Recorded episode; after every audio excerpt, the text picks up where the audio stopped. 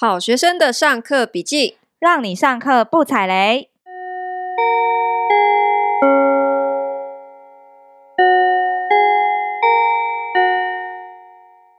大家好，我是好学生 Ivy，我是麻瓜 Tody。你知道最近有人跟我们说啊，我们的 Podcast 节目真的太长了，嗯、真的吗？说 废话太多，还是一个多小时？我真的听得太累了。真的、哦，就是希望我们能够缩短一点嘛。我没有要配合缩短的意思啊。哦、我们好认识、啊，我们就做我们自己啊。对啊，我相信应该就是大家不会介意吧？因为我们其实之前曾经有尝试过要缩短，结果真的不顺。对，那一那一集胎死腹中，因为我们根本没有放，因为真的是我们就决定做自己。对，我们真的尝试过录一集只有二十几分钟，就是要掐很准，对，就讲到这里切，然后就觉得。好像哪里怪怪的，超不像我们的、啊。对啊，所以大家忍耐一下哦。不过我们还蛮好奇，大家都是什么时间在听我们的节目、嗯，都在做什么的时候听。所以大家可不可以留言告诉我们，你是什么时段听？A 早上上班通勤的哈，还要给人家选项哦，这样对啊，会很逼大家吗？这样子比较聚焦。可是你也可以写其他哦，对，也可以写其他。对，好。好 A 早上上班通勤时，嗯，B 中午休息的时候，嗯，C 晚餐配饭，嗯，D 晚上睡前，哇，好细哦，或是 E 其他，那再请大家告诉我们哦。然后如果你答对的话，没有奖品哦，没有奖品，没有奖品，我们就好奇。好，我们今天继续聊中古屋，嗯。因为现在新房子太贵，对不对？所以很多人就是想说，那我买房子我就买中古屋比较便宜一点点。哎，我复习一下哦，我们上一次的那一、嗯、呃那一呃那一集讲到的是要买哪一个房子？是像中古屋挑选的时候，屋况要注意什么事情？对，然后还有一个最有价值的资讯就是二十年到三十年，CP 值是最高的，只有我们好学生的听众才会知道，不要告诉别人。对对对对对，好。那我今天就来分享一下哈，就是中古屋买卖交易的过程当中有哪些陷阱，嗯，是大家要注意的。好，我有过两次买中古屋的经验，嗯，好，所以也是有一点略懂略懂略懂，所以可以把我自己的经验跟大家分享一下。嗯，我两次买房的经验其实都有故事可以分享。那我今天聊我在台东买的那个透天好了，嗯，因为好像也蛮多人对于我为什么会买台东房子有兴趣啦。嗯，那台东的这个透天为什么买？哈，之前其实有讲过了。好，我们今天就是 focus 在我买的过程，其实也蛮多故事的。嗯，这个是一间二十五年的中古屋。嗯，好好，然后故事呢就从。蓝宝石的阿伯开始哦，那一位蓝宝石，大家还记得蓝宝石阿伯吗？嗯，我是说台东人都是什么样的人？都是家里随便仓库打开都是蓝宝石的人，啊，想要钱就去后山挖的人。对，所以卖我房子的这个人哈，这个阿伯，他就是我去看房的时候，他整个房子都是石头，嗯，都是各式各样很高贵的石头，还有蓝宝石，所以算是有钱人。那他这样干嘛要卖？对，他为什么要卖房子？因为一开始我也没有问这么多啦，嗯、啊，只是我那天去看房子的时候啊，那阿北除了要卖房子啊。他还说啊，哎、欸，我那个山上号还有一甲地也要卖，被给看不？哇，好有钱呐、啊，超有钱的！哎、欸，都兰的地很贵哎。嗯，对。然后我我那天也真的有去看，因为我本来一开始就是想看农地嘛，对，所以我又跑到他的山上也去看了他的那种农地哈。可是就是农地现金要量要更大，然后他那个地又这么的大，我其实买不起，我买不下去、嗯，所以我最后决定就是买他的房子，这样。嗯，好，这。我跟你讲哦，这整个过程就是一部世间情。世间情，对，你说像抛啊虾这样子吗？没错，我跟你讲，我签约现场超精彩的。怎么样？怎么样？因为签约的时候，哈，其实是诶、欸、女婿跟他的岳父岳母一起来。女儿有来吗？这个阿北就是那个岳父。哦哦，啊，女儿签约的时候没有来。好，可是我一开始去看房，我决定有兴趣，我下斡旋之后呢，那个议价的过程，中介有描述给我听，就是议价的过程是，呃，女儿跟妈妈一起出面的，嗯、因为女儿没有住在都兰，嗯，女儿平常住成功哈，可是她听说哎有买家出现，然后中介去他们家里谈的时候呢，女儿有出面哈，跟妈妈一起哎，可是签约的时候女儿没有来，是女婿，然后跟着他的岳父岳母一起来哦。好，然后我孝顺呢，很孝顺哈，听起来听起来很孝顺。对啊，我一开始我没有见过这个女婿，因为女婿也没有跟他们住在一起嘛。嗯，可是现在要卖的是这个。岳父的房子哦，嗯，好，这个房子是，诶、欸，其实是岳母的名字，因为这个是以前哈阿北他们自己盖的，嗯，他早年哈也是做建筑的，所以这房子是他们自己设计自己盖的，key 给出哦，哦，是 key 给出，对啊，很多年以前哈，他的这个房产名下已经过户给妈妈啦，给太太啦，给太太，嘿嘿嘿，嗯、然后所以就是。阿北跟他的太太一起来哈，然后从头到尾，其实阿北跟他太太都没有说话，都是女婿在滔滔不绝。真的哦？好，他讲什么？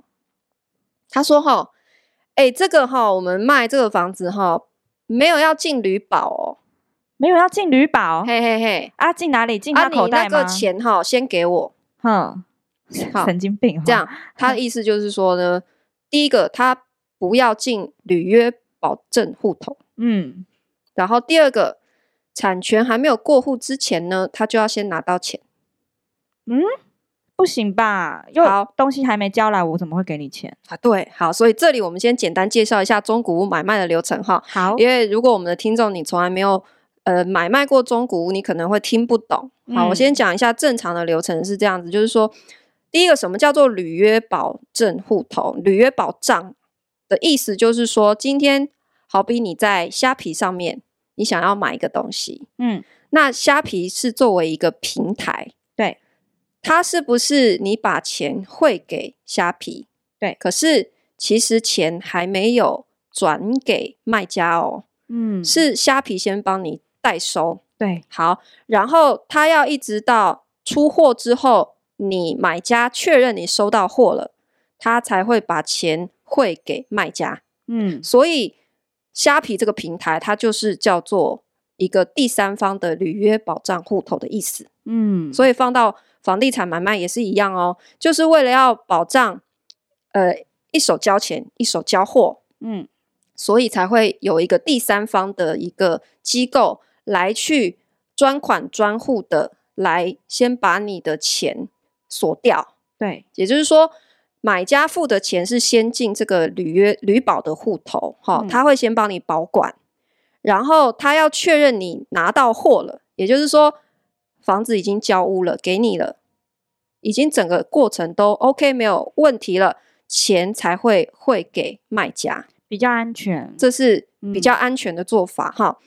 那当然，他们作为一个第三方的金金融机构，他们其实是要收一点的手续费的，对，可是。其实履约保障户头的服务费只有万分之六，嗯，也就是说你买一千万的房子只有六千块，嗯，然后两个人 share，其实买家三千，卖家三千，根本就没有多少钱，嗯，好，所以这个是花一点点钱可以让大家整个交易流程可以受到保障的一个方法，嗯，好，可是你知道，其实很多乡下地方他们没有在 care 这个，就。有一些人的话，他就会觉得几千块也舍不得花。哦，好，可是更重要的是哈，现在这个女婿他就是因为他想要提前拿到钱，嗯、因为如果我们是采用履保的话，前进了履保，他就一直要等到交屋，他才可以拿到钱。嗯，他觉得太久了，那他赶快交屋就好啦。对，我们中古整个呃手续的过程哈，其实交屋大概是一到两个左月左右的时间。嗯，那中间。要做哪些事情？就是代书必须要去帮你做完税的动作，嗯，他去做很多的设定，哈，然后如果你有贷款的话，银行那边也会有整个建价贷款的流程嘛，嗯，好，所以这整个交易过程到你真的呃交到房子，大概是一两个月的时间，嗯，好，那所以这个女婿他要求动资。动支的意思就是简单讲，房子还没有过户，他要先拿钱。哦，不行啊！好，所以他现在提出两个无理的要求。第一个是我不要用履保啦，哈，啊，你钱直接给我。他就是想要走最传统五十年前那种买卖交易方式。嗯，第一个就是我绝对不同意的。嗯，好，可是呃，因为这个案子是有透过中介，哈，然后他是也有代书在场的，所以按照常理来说呢，我们现在的交易都会有履保这样子一个机制。嗯，所以在这一点，第一个我坚持一定要有用履保，否则我就不买这个房子。嗯，好，所以代叔在这一点他也是配合我的。嗯，因为他也认为说，其实他们现在常规来讲，去一个呃正当的中介，也都是会使用履保账户。现在已经很少很少不用履保的情况了。嗯，然后所以他也在帮我打圆场，就说啊。履保哈是为了要保障交易双方的安全，怎样怎样，跟他解释很久，哎、欸，他们才同意。嗯，好，所以履保这一关过了。嗯，可是他还是说他要动资，然后他动资的理由是什么？嗯、动资的理由他就扯很多，人家那个阿肥都没有讲话，你知道吗？他是说、嗯、啊，因为他们要搬去那个农地上面要盖资材室啊，他说要搬迁费啊。嗯他说他的岳父岳母母没有地方住，对，这样子，就是因为他们现在房子被卖掉，还没盖好，这样子。对啊，他们之后不然要住哪？要给他们搬迁费啊。我、哦、听起来也是蛮孝顺的，也担心他没有地方住。哎，可是为什么他不把他自己住的地方？啊，我也不问哈。嗯啊，也许他们没有地方给他们住，对不对？好，好，问题就是在于说，哎，搬迁费连代书都觉得很奇怪。他说，哎啊，如果是搬迁费。我下的斡旋是十万块，就转成定金给他们了。哎，十万块应该够吧？对啊，好怪哦，搬迁费。哎，他才忽然发现他讲错话了哦，然后他又改口说啊，不只是那个搬迁呐、啊，我们那开始要盖那个资材室啊，也要开始有要付工程款那些有的没的。嗯，然后代书又说，哎啊，这个其实我们整个交易过程大概就是一个多月、两个月的时间呐，哈。啊，快一点就是一个月，整个就过户设定就完成，你就可以拿到钱了。啊，如果是工程款，应该也没有这么急吧？嗯，对啊，听起来很不合理。他又第二次改口啊，什么？这时候那个女婿又急了，他说：“哎，不只是这样啦，哈，因为我现在在弄一个新的事业啦，他有点缺 钱，才开始讲实情，好不好？这才是实话，这才是实话。嗯，从头到尾意思就是呢，啊，父母。”根本都不缺钱啊！啊，缺钱的是这个女婿，他为了他失败的人生，他为了他失败的事业，他想要弄钱，然后想弄钱想到他的亲家母那边去。那他岳父岳母都从头到尾都没讲什么东西，因为女儿也站在她老公这边啊！哇，好可怜哦！就鼓吹说啊，你这个房子卖掉，反正你们还有地呀！天，而且你知道我一开始。呃，我去看房的时候，其实我就问过他们啊，房子卖掉你要搬去哪里？嗯，他那时候一开始透过中介也是传话说，哦，他女儿住成功那边，他会搬去成功跟他们一起住。哎，结果你看签约，女婿又改口说他们要搬去农地的资材室住，就是都是话术嘛，听起来。对对，总之他就是急急着要钱。天哪！好，我就说，我可以同意你动资，但是。必须是过户之后，好，我们正常的流程是，他要拿到钱的时机是完成整个交易流程，也就是交屋，嗯，他才可以拿到钱。可是我现在提前一点点，就是我可以让步的是说，我只要完成过户的手续，好，可能还没有交屋，好，但是我同意这个阶段你可以先动支部分，嗯，这样。好，我们就在合约上面有另外压一条。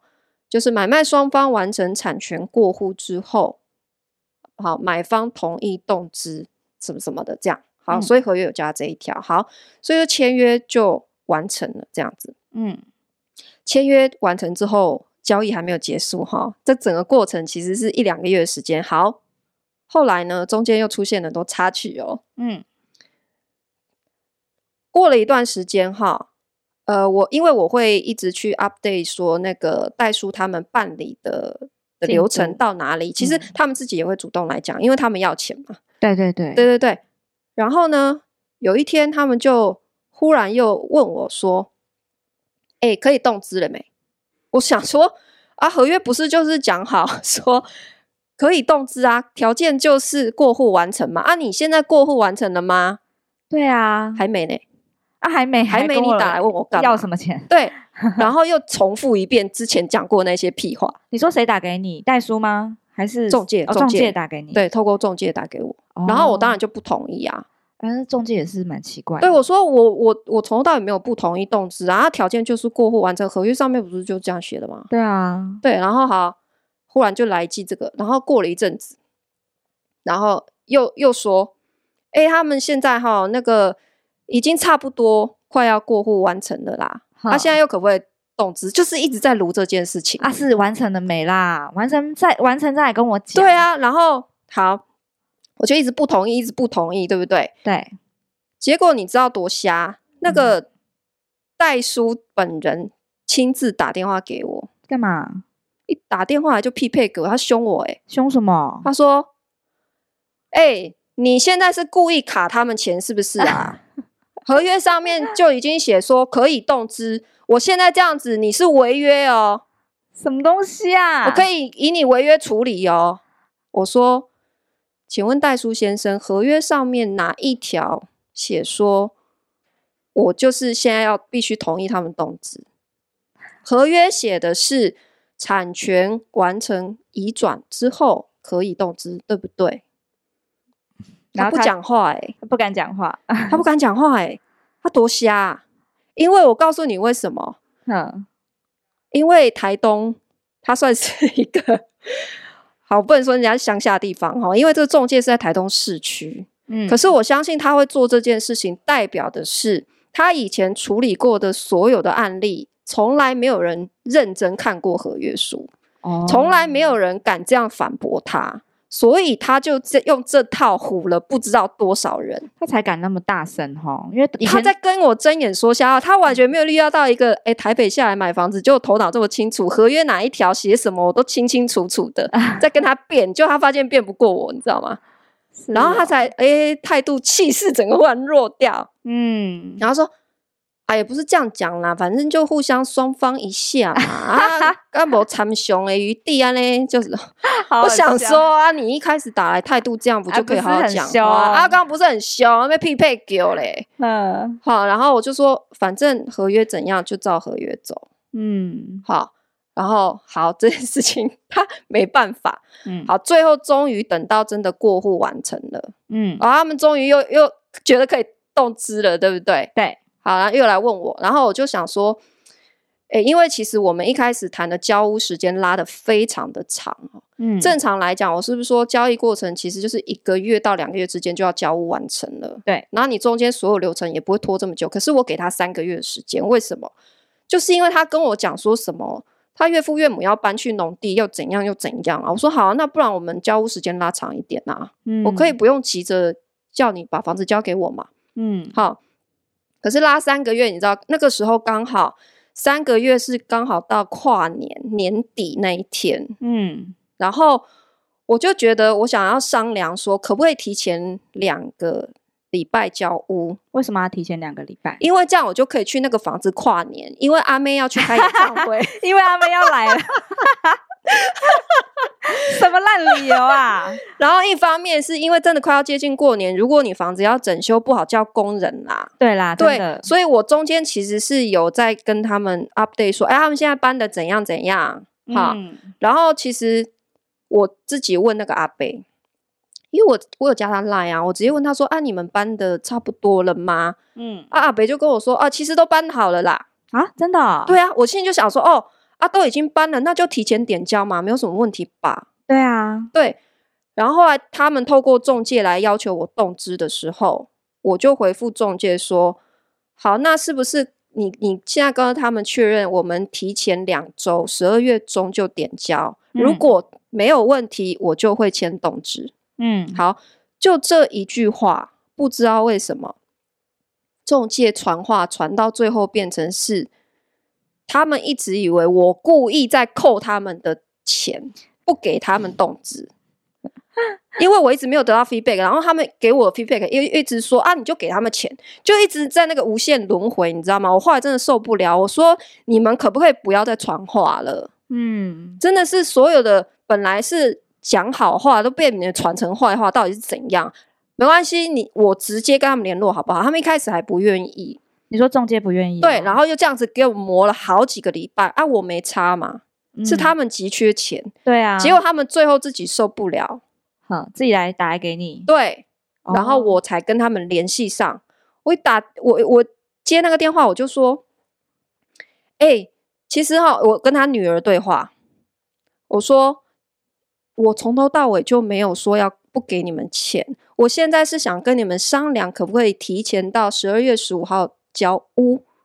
他一听到，转头问他妈妈在旁边说：“哎、欸，十二月十五交屋可以吗？”他妈妈就说：“可以啊，没问题啊，我们早就都办好了。”哎，奇怪，那中间到底发生什么事？我讲一通电话三十秒解决的事情，他们搞三个礼拜，哎，搞不定，哎，到底中间有哪一个？中间的问题就是我跟你讲，你知道中介是有分卖方代表跟买方代表，对，然后。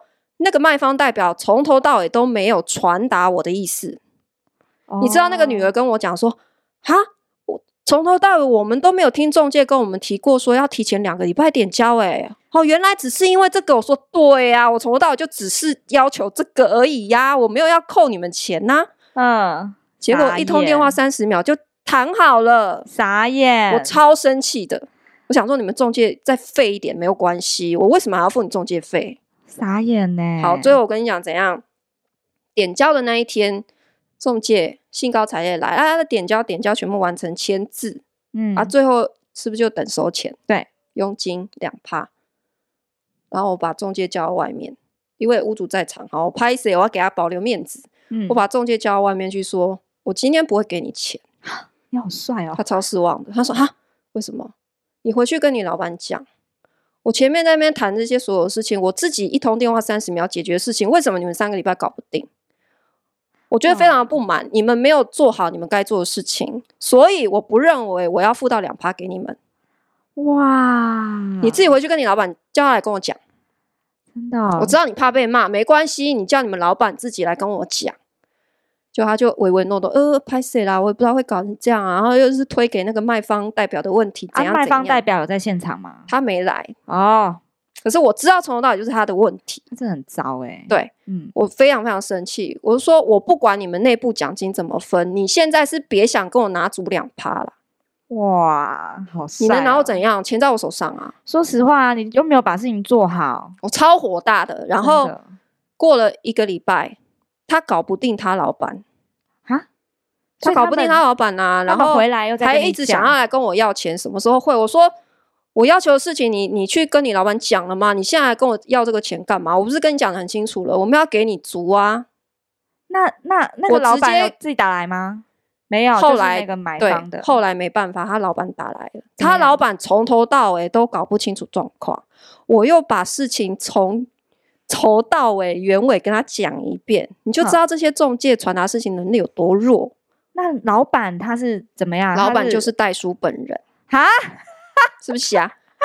老板就是当初搞不清楚状况，被他的这些中介员工塞狼，所以打电话来威胁我的人。哦，然后他现在第二次打来问我说：“为什么我不付钱？”我觉得对，可是他不是不讲道理的人，他是因为被他的这些员工蒙蔽了讯息。所以这三个人里面，买方代表、卖方代表跟代书，到底是哪一个环节出了问题？就是那两个中介的沟通能力的问题嘛。哇，很麻烦。我传达我是买方，对不对？我传达我的要求给我的代表，他要去跟他的同事，就是卖方代表沟通，然后这个卖方代表再去跟卖家沟通嘛。嗯，所以他们自己没有沟通好。哎，我觉得这样听起来，那个症结点应该是买方代表的问题，因为他都有都有问题，他跟老板。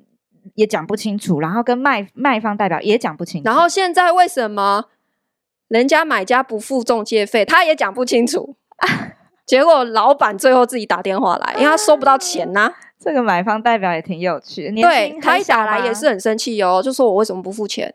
就是按照我们之前讲好的两趴，你为什么不付？我说你到底搞不好清楚事情的原委，我现在要不要从头到尾再讲一次给你听？然后他就静静听，我花了十分钟讲完。我说这些事情，他们一个字是不是都没有告诉你？这是你管理的问题。嗯，你作为一个老板，你都没有去了解他们在这整个过程当中发生什么事情。你现在直接打来骂你的客户，你觉得你对吗？嗯。然后他后来也是被我讲的很心虚，所以他当然只好同意我的条件。我也没有非常的克扣他们，但我最后就是整个去掉零头结束。我说我就是给你那么多，你要不要拉倒？不然你就是慢慢等。哦，他后来就同意啊。确实啊，他们没有把事情做好，本来就不应该拿足的钱。我觉得是啊、没错。我这样听下来啊，我有一个问题，所以说、嗯、关于动资，就是说呃，先让他们先取用这个呃旅保里面的钱这件事情，到底要在哪个环节会是比较有保障的？就是我。过完户期就可以给了，是吗？听你的这个案例，其实最对你最有保障，就是你不要答应任何动资的事情，该怎么样就是怎么样。嗯、那如果说是因为你要想哦，就是我今天就算同意，就是产权已经过户，你就可以动资里面的钱。可是其实我还没有拿到房子，诶，还没有交屋，还没有交屋之前都是有风险的。什么风险？第一个，你不知道住在里面的人到底会不会搬走，对不对？哎，他为什么可以不搬？这是我的房子，我也没有租给你。对啊，这就是法律上跟实物面的会有落差的问题嘛。你当然可以认为说法律上是可以保障你什么什么的，嗯，可是实际上就是有很多你碰到无赖，法律对他来讲是没有用的。哦，那还有一个什么风险？有可能你最后拿到的房子屋况跟当初已经不一样啦，对不对？因为如果你们之间整个买卖过程非常不愉快，嗯，你是会担心。好，他到最后把房子砸烂了才交给我。哎，真的耶！你怎么知道一一两个月后会变成什么样子？这也是有可能的。嗯，所以最理想的状态是你都不应该答应任何一个他提出动资的条件。那我问你，动资这件事情是常态吗？我跟你说，我我买过两次中古屋，我还百分之百都遇到对方要求动资。哎，啊，真的哦？我第一次就遇到了，所以我第二次这一次我才知道怎么处理的。哦，我第一次也是遇到卖方就是要求动资啊，嗯，对，然后当时我就有踩住说，我的底线就是我必须要等到过户，嗯，你想如果连房子都还没有过户，你就让他先拿钱，嗯，他有可能拿了钱就跑啦，你后面什么都没有嘞，真的耶，这个是你真的要买房这件事情的时候才会遇得到的一个陷阱，对不对？